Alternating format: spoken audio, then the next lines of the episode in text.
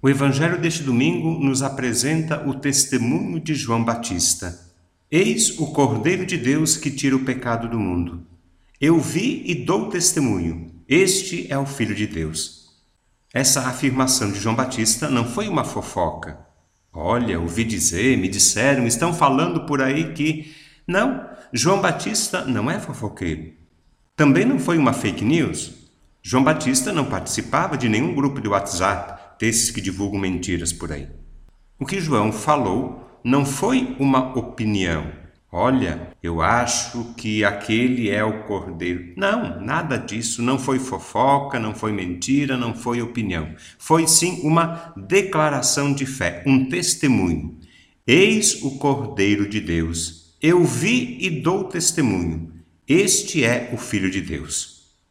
Esse testemunho de João Batista, feito com firmeza, com convicção, é um bom exemplo de como nós, cristãos católicos, devemos agir.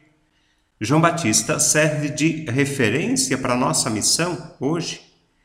João Batista nos ensina a cultivar uma fé adulta, madura, firme. Só assim poderemos testemunhá-la com alegria e fidelidade, porque quem não está convencido, entusiasmado, seguro, apaixonado, não convence ninguém. Para convencer alguém que a nossa fé é autêntica, verdadeira, sincera, precisamos estar convencidos, entusiasmados, seguros, apaixonados, como João Batista, por Jesus Cristo.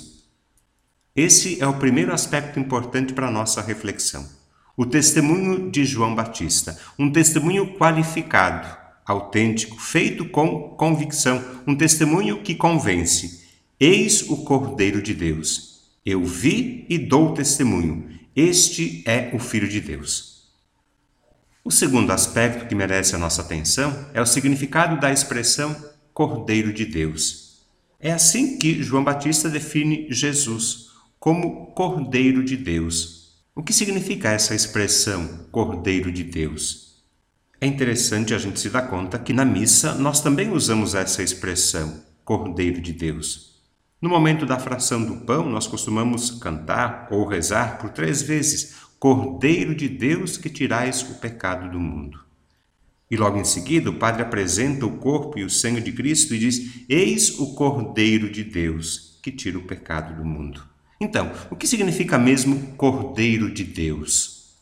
Para entender melhor, nós precisamos olhar para o Antigo Testamento e lembrar que, quando o povo era escravo no Egito, foi o sangue de um cordeiro colocado na porta das casas, foi esse sinal que livrou o povo de Israel da ação do anjo da morte.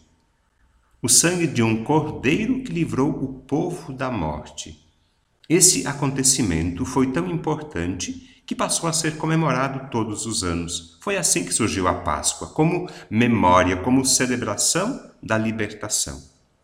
Além disso, o povo de Israel costumava sacrificar um cordeiro, uma ovelha, para pedir perdão dos pecados. Com essas informações do Antigo Testamento, nós lembramos mais uma vez que João Batista identifica Jesus como Cordeiro de Deus ele, Jesus, assume as duas funções do Cordeiro: libertar e salvar. Jesus é o Cordeiro de Deus. Ele foi enviado ao mundo para libertar e salvar a todos.